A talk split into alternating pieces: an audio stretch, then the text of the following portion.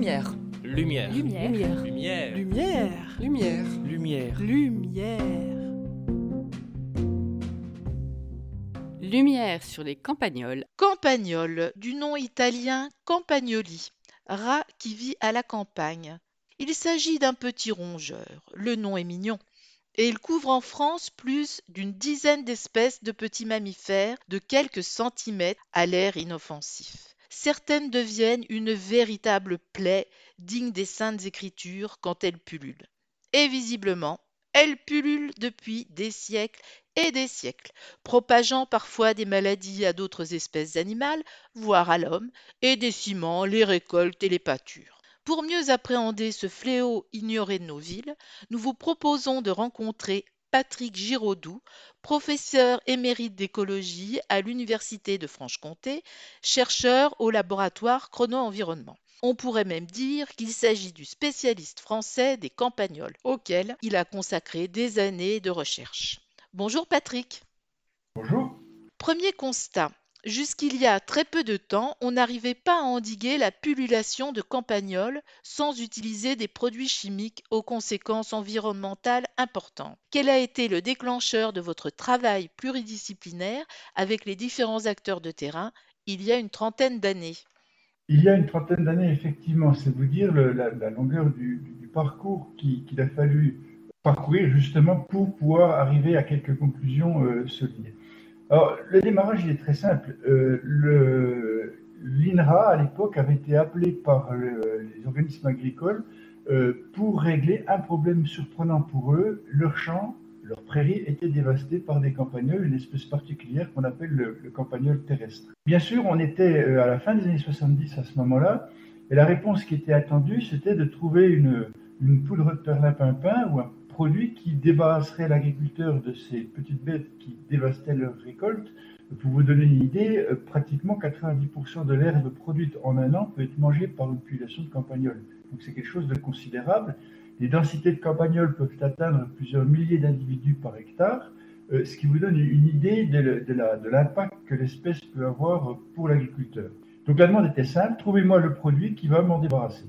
C'était l'agriculture des années 60-70. Mais on s'est aperçu que c'était bien plus compliqué que ça. Et d'abord, l'application d'un produit chimique, qui, très vite des produits chimiques sont arrivés, notamment des anticoagulants, euh, n'était pas sans, sans pour l'environnement. Alors déjà, l'effet euh, du produit chimique sur la population de campagnols était problématique en ce sens que souvent l'application était tardive et euh, se faisait à un moment où de toute façon la population allait cesser. Et, le deuxième problème, euh, c'est que le- les campagnols étaient empoisonnés par ces produits, mais les campagnols sont aussi mangés par des prédateurs de campagnols, donc des renards, des buses, des milans royaux, etc. etc. Et, ces, prédateurs se trouvaient donc mourir de- d'effets non intentionnels finalement, simplement parce qu'ils étaient empoisonnés par des campagnols empoisonnés. Et, donc on a eu toute une succession à ce moment-là de, de- de problèmes qui se sont posés, à savoir on, on a tout de suite vu qu'on ne pourrait pas longtemps utiliser des produits chimiques pour se débarrasser des campagnols et qu'en plus on était dans une certaine inefficacité sur le long terme avec ce genre de produits. Il a donc fallu commencer des recherches et c'est là que l'aventure a commencé. J'imagine que pour lutter contre les campagnols, il a fallu mieux les connaître, comprendre leur cycle de reproduction, leur habitat, leur comportement, et en fonction de différents critères. Alors tout le problème était là, c'est-à-dire que finalement, les premiers chercheurs qui ont travaillé sur ce sujet étaient confrontés au fait d'observer des campagnols sans savoir les compter. Ça paraît paradoxal, mais une des grosses difficultés en écologie, c'est de savoir le nombre d'animaux sur lesquels on est en train de travailler. Et il n'y a pas de technique vraiment euh, performante pour le faire, ou alors elles sont très très lourdes.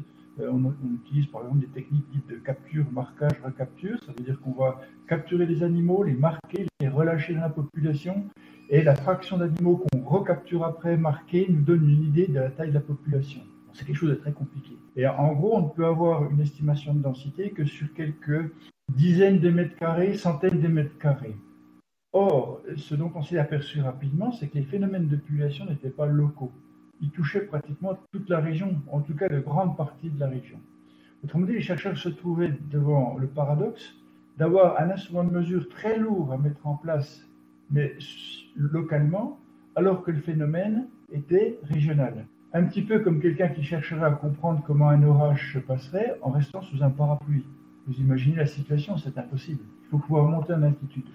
Donc une des premières euh, avancées qui a été faite a été de dire, bon ben voilà, ces méthodes sont trop compliquées, sont trop lourdes, il faut peut-être qu'on ait des méthodes moins précises, mais qui pourraient s'appliquer à des échelles appropriées, et qui étaient dans ce cas-là l'échelle régionale. Donc on est passé de ces mesures par capture, marquage, recapture très lourdes, à des mesures simplement d'indices de présence des campagnols. Finalement, je parcours le champ, je fais des intervalles de 10 mètres et je regarde dans ces intervalles de 10 mètres si j'ai des indices de présence du campagnol. En gros, c'est des tumulus de terre, des galeries, des crottes qui sont laissées. Et en fait, le, pourcentage d'intervalles euh, positifs par rapport à ces indices, on s'est aperçu qu'ils étaient quand même une bonne approximation des densités réelles. Donc on avait un outil qui nous, permettait de quitter la, lourdeur de l'estimation par capture, marquage, recapture, pour en une journée ou une demi-journée avoir une idée de la distribution des campagnols à l'échelle d'une commune. Et ça, c'est ce qui a tout changé. Donc on n'a pas tellement travaillé à, cette époque-là sur la biologie du campagnol, mais simplement sur le fait de les compter correctement. Alors quand on a pu s'élever en quelque sorte pour voir les choses en, grand, on s'est aperçu que les populations étaient très ordonnées. elles n'arrivaient pas de nulle part. Alors la première chose qu'on a pu voir, c'est que euh, déjà, elle, se déclenchait comme des vagues. Autrement dit, il y avait des épicentres sur le deuxième plateau du département du Doubs, où les densités montaient, et quand elles montaient dans ces endroits-là, elles se répandaient après comme une vague sur tout le département, et préférentiellement dans les zones herbagères. Et c'est le deuxième point qui a pu être euh, démontré à ce moment-là, c'est que finalement, les endroits où il y avait le plus de campagnols, c'était des endroits qui étaient extrêmement connectifs du point de vue de leur prairie. Où il y avait une, grosse production prairiale de prairies connectives qui n'étaient pas séparées par des haies, par des bois euh, et par tout ce, ce qui pourrait introduire de l'hétérogénéité dans un paysage. Du coup, ça a tout de suite donné un levier d'action. On s'est dit, bon, finalement, c'est peut-être le paysage qui permet la pullulation. Donc si on modifie le paysage ou la pratique par le paysage, à ce moment-là, peut-être peut-on contrôler la, la pullulation. Et c'est en fait ce qui s'est passé, grosso modo. Mais pour observer ça et avant d'arriver au résultat, il faut avoir une idée du temps que ça prend. Une pullulation de campagnol, c'était à peu près 5 ou 6 ans. Ça veut dire que pour avoir une image d'un cycle complet, il fallait 6 ans.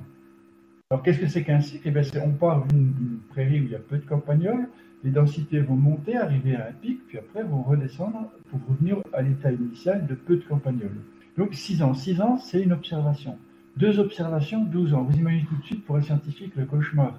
Hein. C'est-à-dire que le, nombre de réplicats qu'on peut obtenir dans des conditions pareilles est, extrêmement faible. D'où la durée pour valider les hypothèses. C'est-à-dire que dès qu'on veut valider une hypothèse, il va falloir devant soi au moins un cycle de campagnol. On peut multiplier un petit peu les situations dans l'espace si on ne peut pas les multiplier dans le temps. Mais 6 ans, c'est vraiment le minimum. Donc pratiquement, les, premiers résultats, les premières études ont commencé dans les années 70-80 avec dans l'idée de trouver effectivement la poudre de perlapapin qui débarrasserait les agriculteurs de leurs campagnols. On, a trouvé une poudre, mais elle s'est révélée problématique. De là à faire le pas de dire bon, il faut qu'on trouve autre chose et qu'on voit l'impact du paysage, eh ben, ça nous a amené à la fin des années 80, début des années 90. Et là, ben, ça a été, je dirais pas simple, mais bon, on a eu des éléments de preuve qui nous disaient ben, voilà, vous êtes dans des prairies productives, vous avez des espaces qui ont perdu leurs haies, euh, qu'on a relativement simplifiés, et c'est ça qui a déclenché l'épulation. Alors, il fallait en apporter la preuve. Alors, la preuve, c'est en fait les agriculteurs qui l'ont apporté. on, s'est dit, si finalement euh, le paysage modifie la dynamique des populations, modifions les pratiques, euh, modifions le paysage, euh, embêtons les campagnols en, en, enlevant de la connectivité dans les prairies. Et c'est ce qui s'est passé. Alors bien sûr, ne s'est pas passé facilement parce que la plupart des agriculteurs, c'était des changements de pratiques énormes pour eux.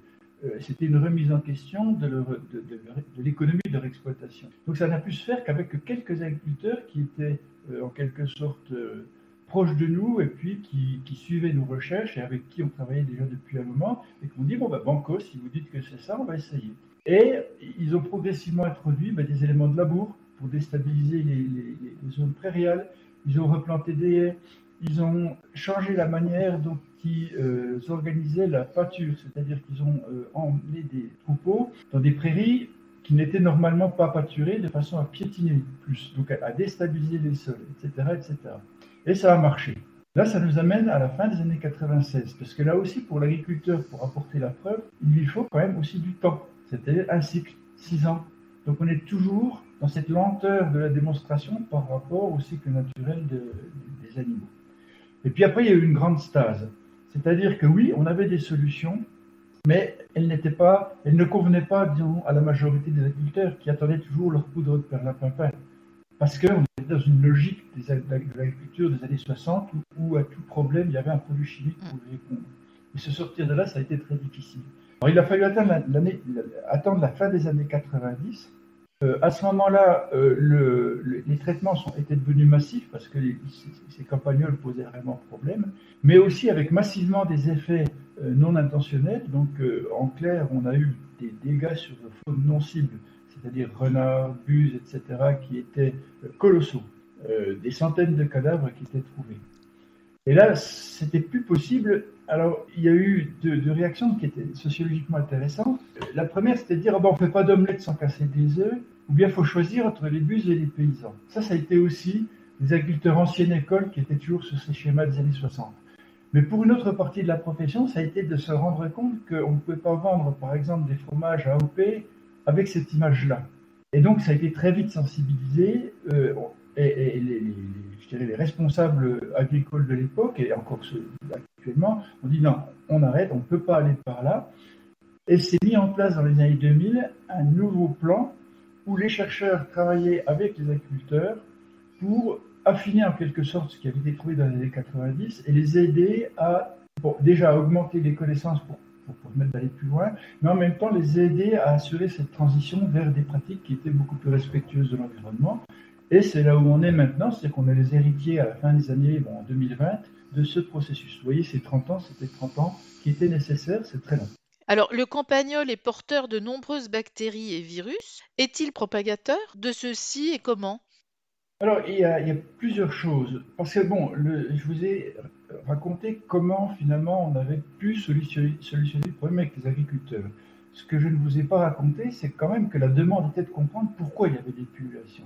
Alors pourquoi il y avait des pullulations euh, Ça fait plusieurs centaines d'années que la plupart des scientifiques, et pour, euh, pour la partie purement scientifique, je dirais une bonne soixantaine d'années, que les gens se cassent le nez sur, sur la compréhension de ces pullulations. On ne sait pas bien comment ça se passe. Alors on sait bien pourquoi ça croît. Hein, quand on est dans un milieu hautement productif, il y a de la nourriture pour les vaches, mais il y en a aussi pour les campagnols. Donc du coup, ils en profitent, ils se reproduisent, la population croît. Là, c'est à peu près normal dans ce qu'on sait de l'écologie. Mais ce qu'on ne sait pas, c'est pourquoi, au bout d'un moment, la population va se réduire, cracher, on dit, hein, au sens crash, mmh. euh, c'est-à-dire va revenir à zéro pour repartir sur un autre cycle après. Alors, il y a eu beaucoup d'hypothèses de fait. Euh, ce qu'on sait, c'est que ce n'est pas les conditions météorologiques qui permettent ça, qui permettent le crash. Euh, on le voit bien dans, le phénomène de vagues voyageuses et ce cycle de 6 ans, ça n'a rien à voir avec quelque chose qui serait réglé par la météo. Euh, on sait aussi que, et ça c'est nos études qui l'ont montré, que ce n'est pas intrinsèque à la population, c'est-à-dire que ce n'est pas finalement une, espèce d'appauvrissement génétique ou ce que vous voulez de la population, tout simplement parce que quand on a un crash de population de campagnols terrestres, ben, tous les autres campagnols des autres milieux, ceux qui vivent en forêt ceux qui vivent dans les haies, eh bien eux aussi subissent un déclin synchronique. Or, c'est des espèces qui ne mangent pas la même chose, qui sont génétiquement très différentes, donc on voit bien que ce n'est pas interne aux populations. Donc c'est un facteur externe non climatique qui explique les déclins. En écologie, c'est pas, il n'y en a pas 36, ça va être la prédation ou les maladies. Donc on a étudié la prédation, euh, mais on s'est aperçu que la prédation en elle-même, s'il était capable de ralentir la croissance des populations, ne pouvait pas les amener au déclin dans ce système-là en tout cas dans ce système-là les populations finissent par atteindre de très hautes densités. En gros, les prédateurs finissent par être débordés. Donc, qu'est-ce qu'il reste? Il nous reste les maladies. Nous, chercheurs, on ne voulait pas y aller. On s'est dit c'est trop compliqué, euh, ce sujet-là, parce qu'on n'a pas les outils pour et parce qu'on ne les connaît pas assez. Et c'est la, profession agricole qui nous a dit non, mais on veut savoir, Patrick, euh, allez-y, parce qu'on va vous trouver l'argent. Je dit, mais ça coûte très cher. C'est eux qui nous ont trouvé l'argent. C'est assez curieux. Hein. Quand ils voient le préfet, quand ils voient le ministre agriculteur, on veut savoir ce qui se passe au niveau des, maladies, et sans pour autant chercher d'emblée à chercher l'application. Il voulait du fondamental, ce qui, ce pour moi est une des grandes, récompenses en fin de compte de ces 30 ans de travail commun, c'est-à-dire que les agriculteurs tout au début étaient sur un leitmotiv qui, qui était que fait la recherche, mais c'était pas toujours aimable euh, cette question-là. Euh, la manière dont il la formulait, à maintenant une espèce de, de, support de la recherche à une demande en recherche, y compris fondamentale, ce qui est quand même pas commun. Donc, euh, franchement, c'est quelque chose qui fait au bout du compte plaisir.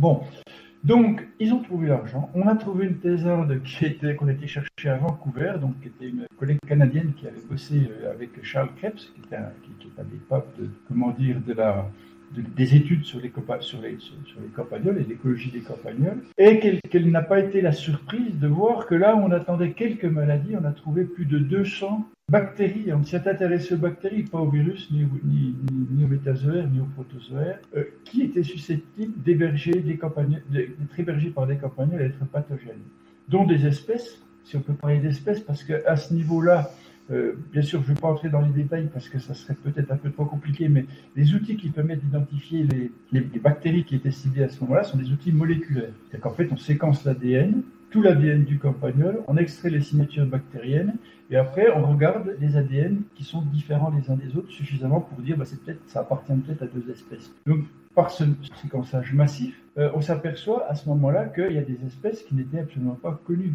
et qui n'étaient même pas répertoriées. Donc, en gros, 200 là où on en connaissait quelques dizaines.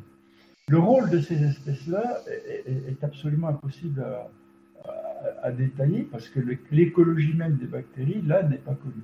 Si vous ajoutez à ça que vous avez de nombreux virus qui, eux, n'ont pas été étudiés parce que l'étude des virus est beaucoup plus compliquée que celle des bactéries, ben vous avez le, point. C'est-à-dire qu'on sait qu'effectivement, il se passe quelque chose au moment du déclin, mais euh, que les, maladies au sens général du terme peuvent être probablement efficaces pour l'expliquer, on n'a pas de preuve formelle pour le c'est beaucoup trop compliqué à l'heure actuelle. Donc voilà où on en est. C'est plutôt une, comme souvent d'ailleurs en science, hein, on sait ce qu'on ne sait pas, en fin de compte. Hein. Euh, alors il y a des choses qu'on sait, bon effectivement, euh, par exemple les prédateurs, eux, euh, ne sont pas inefficaces, mais ne sont pas totalement efficaces. mais les bactéries, on sait que c'est les derniers candidats de bactéries, enfin bactéries, microbes, on va dire bactéries, virus et, et, protozoaires sont des candidats potentiels pour expliquer le déclin. Mais pour vous dire qu'en écologie, les choses sont jamais simples, vous imaginez bien qu'une population de campagnols qui atteint 1000 campagnols à l'hectare commence aussi à avoir des problèmes de stress euh, parce qu'ils sont nombreux, parce qu'il n'y a pas assez de nourriture, etc., etc. Et que de fait, le stress affaiblit, donc peut rendre sensible cette population à des bactéries qui, normalement, ne sont pas pathogènes. Voyez Donc, c'est bien un ensemble de, facteurs qui, est très difficile de démêler qui nous empêche d'aller beaucoup plus loin dans la compréhension de, ces déclins. Donc, pour répondre à votre question initiale, oui, il y a bien des bactéries qui jouent un rôle, il y a bien des virus qui jouent un rôle. Peu d'entre eux passent sur l'homme, ça c'est certain aussi, c'est même l'exception, mais certains, effectivement, peuvent passer sur l'homme. On a par exemple la tularémie qui est connue, la leptospirose qui est connue aussi. Hein. C'est des maladies qui peuvent passer sur l'homme. Puis on a une maladie qu'on étudie depuis longtemps, euh, qui n'est pas une maladie bactérienne, qui est due à, un parasite métazoaire, un cestode, qu'on appelle l'échinococcus alvéolaire, donc est hébergé par les populations de campagnols euh, les campagnols ne la transmettent pas directement à l'homme, en fait. Hein, c'est les renards ah. qui mangent les campagnols qui se contaminent et qui peuvent à ce moment-là contaminer l'homme. Mais on a pu montrer une concomitance entre les lieux où il y avait ces pullulations et de plus haute prévalence. La prévalence, c'est le pourcentage de personnes qui sont infectées, euh, de plus haute prévalence d'échinococcus alvéolaires euh, chez l'homme. Merci pour votre réponse. Alors, vous avez, vous en avez parlé un petit peu euh, tout à l'heure. C'est le, travail qui a été fait aussi avec les agriculteurs. Je pense qu'il me semble que dans vos recherches, à un moment donné, il y a eu une démarche euh, carrément anthropologique pour travailler avec euh, tous les acteurs locaux et faire en sorte que vous trouviez une solution commune. Alors oui, il y, a, deux choses qui, ont fonctionné en parallèle. Il y a, déjà le, quotidien de nos recherches qui s'est toujours fait avec des agriculteurs. Euh, notre laboratoire, c'est le, c'est le champ, c'est la prairie, c'est le, c'est dehors primairement pour observer l'effet. Bien sûr, après, on revient au laboratoire. Je vous ai parlé d'outils moléculaires, euh, d'outils statistiques, je n'en ai pas parlé, mais c'est aussi important pour nous, de modélisation aussi, c'est important. Mais la donnée primaire, elle, vient du terrain et on n'a pas accès au terrain sans les agriculteurs. Donc, ça a toujours été des, partenaires privilégiés. Pour beaucoup, c'est devenu des amis, tous ceux avec qui on travaille, qui accueillent nos étudiants. Donc, ça, c'est une partie de, de, l'histoire. Quand on a euh, mis au point avec eux des, méthodes de lutte qui se sont révélées euh, efficaces, euh, on a eu beaucoup de réactions de la part de la profession qui nous a dit, par d'autres tenants de la profession, il ne faut pas imaginer que c'est un monolithe l'agriculture. Hein. vous avez beaucoup de gens avec des, des visions différentes. Et ce qui était terrible de voir, c'est que pour l'ensemble des gens qui étaient touchés par l'épulation, seulement à peu près 5% mettaient en œuvre les, méthodes qui auraient, permis, de contrôler cette épulation. Donc on s'est demandé pourquoi. Et c'est là qu'on a fait appel à des anthropologues pour essayer de comprendre ce qui se passait. Et, là, on aurait dû le faire plus tôt. Euh, ça nous a aidé beaucoup à comprendre finalement que la, logique des uns n'est pas forcément la logique des autres. Et, quelque part, tout le monde a une forme de rationalité qui n'est pas forcément une rationalité scientifique, mais toujours de bonnes raisons pour agir ou pas agir. Et ce qui était intéressant, c'est que, par exemple, une partie des agriculteurs qui ne traitaient pas, qui n'utilisaient pas, par exemple, de produits chimiques, pouvaient être à la fois des écolos en gros, qui disaient moi je veux pas traiter parce que ça nuit à l'environnement, ou des extrêmes technocrates qui disaient moi je ne traite pas parce que c'est pas efficace. Et donc c'était sur deux logiques différentes qu'on aboutissait à l'absence de traitement dans ce cas-là.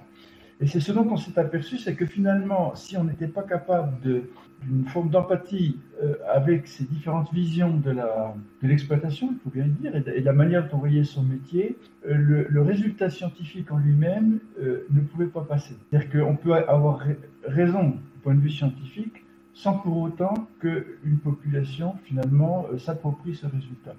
Et ça, c'est quelque chose qui est très important. Et là, les sociologues peuvent nous aider beaucoup, les anthropologues aussi.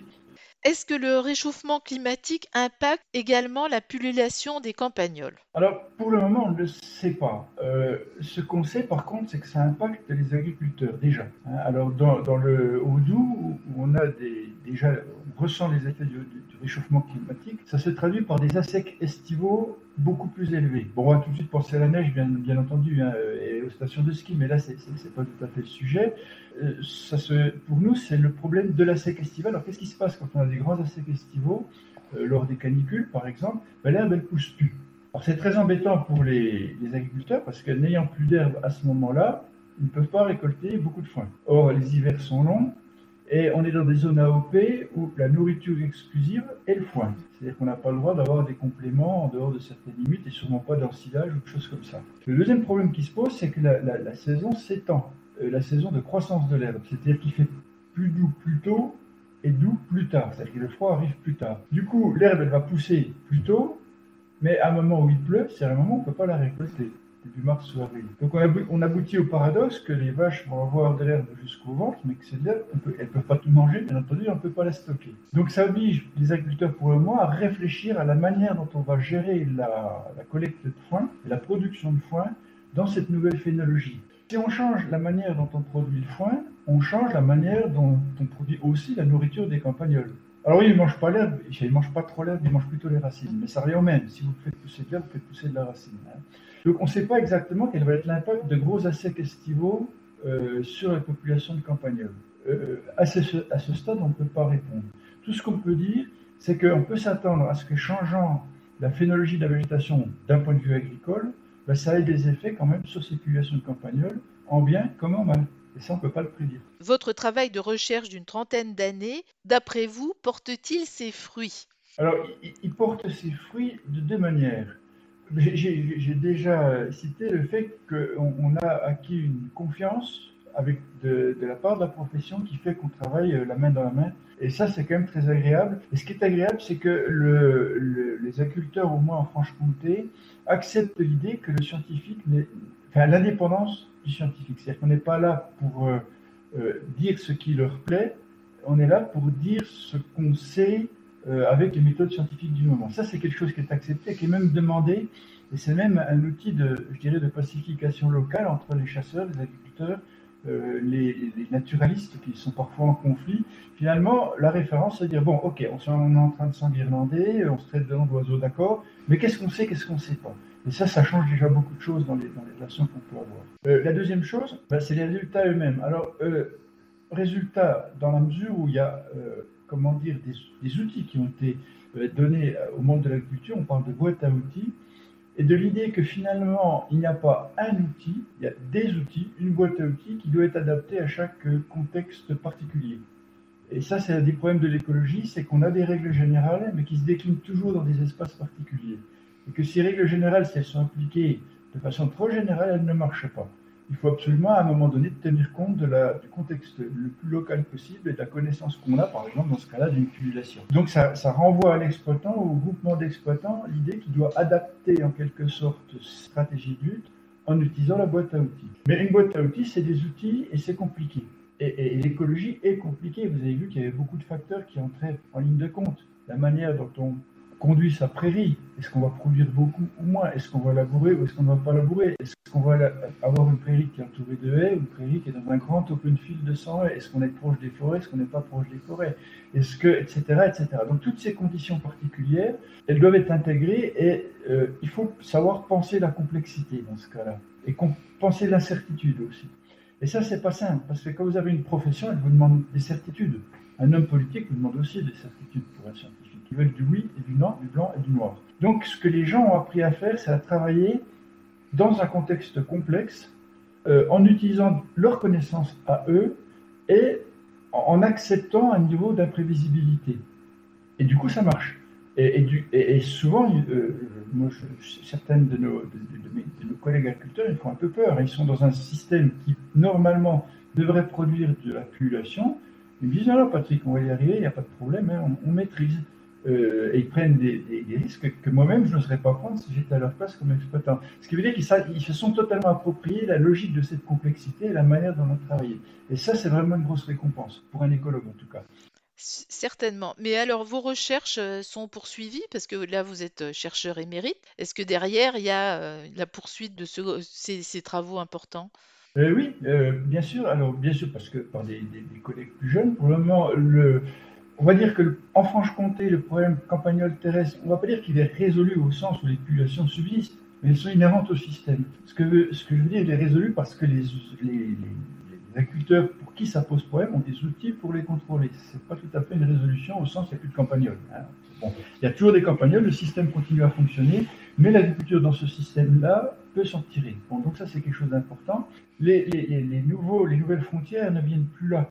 Alors, elles viennent là pour d'autres régions. Par exemple, le Massif central, pour le moment, a de gros problèmes, n'a pas encore convaincu les agriculteurs d'adhérer à ce genre d'approche. On fait ça comme ça, ça vient tout doucement. J'ai des collègues dans le Massif central qui travaillent, à l'INRA notamment, qui mêlent anthropologie, euh, complètent les connaissances qu'on a pu acquérir, etc. Donc les recherches se poursuivent, mais plus en Franche-Comté là-dessus. Par contre, euh, pour nous, la nouvelle frontière, c'est l'agroécologie. Alors on descend en altitude, euh, tout simplement parce que, euh, afin de préserver des sols, euh, les, agriculteurs, les céréaliculteurs, on va dire ceux qui font ce qu'on appelle la grande culture, hein, de plus en plus ne labourent plus et font ce qu'on appelle du semi-direct, c'est-à-dire on passe d'une production avec une couverture au sol qui est permanente, herbagère, et euh, on sème sur cette couverture herbagère après s'en être débarrassé, mais ça dure euh, quelques jours, pas plus. Alors c'est bien dans la mesure où on retrouve des sols qui, sont, qui capitalisent du carbone, donc avec la matière organique à l'intérieur, des vers de terre qui les aèrent, enfin bref, c'est aussi assez intéressant de voir combien certains agriculteurs sont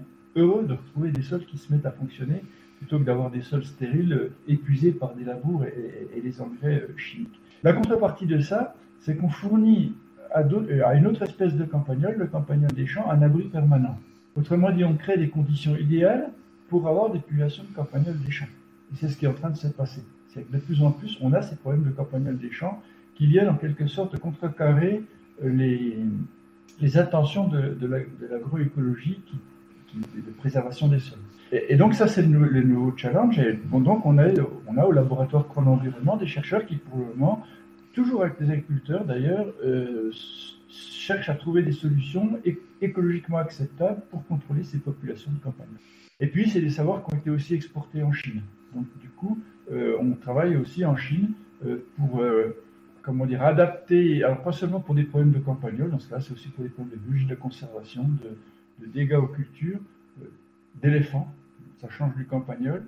on essaie d'adapter ces méthodes d'approche intégrative, euh, multifactorielle, euh, à des systèmes qui sont quand même assez différents des nôtres. Mais écoutez, je vous remercie beaucoup d'avoir partagé avec nous euh, quelques 30 années de, de, recherche pour trouver une solution à la pullulation des campagnols. Alors, s'ils ne sont pas des champs, ils sont... Alors, terrestres. Terrestres, d'accord. Oui, bon, il y, y, a des campagnols aquatiques. Alors, vous savez, il y, a, plus d'une dizaine d'espèces de campagnols en France, dont le campagnol dit amphibie, dans Ah oui. le campagnol euh, des, champs, des champs, dans le campagnol terrestre, dans le campagnol souterrain, dans le campagnol roussâtre. Ah oui, etc., effectivement, il y a encore euh, du ont travail. D'accord. Mais il n'y a pas de campagnol volant, rassurez-moi. Euh, ça s'appelle une chauve-souris, mais c'est pas un campagnol, parce que là, c'est un insectivore. Je vous remercie beaucoup, à bientôt. À bientôt. Au revoir, merci. Lumière sur les campagnols avec Patrick Giroudou, professeur émérite à l'Université de Franche-Comté, chercheur au laboratoire Chrono-Environnement.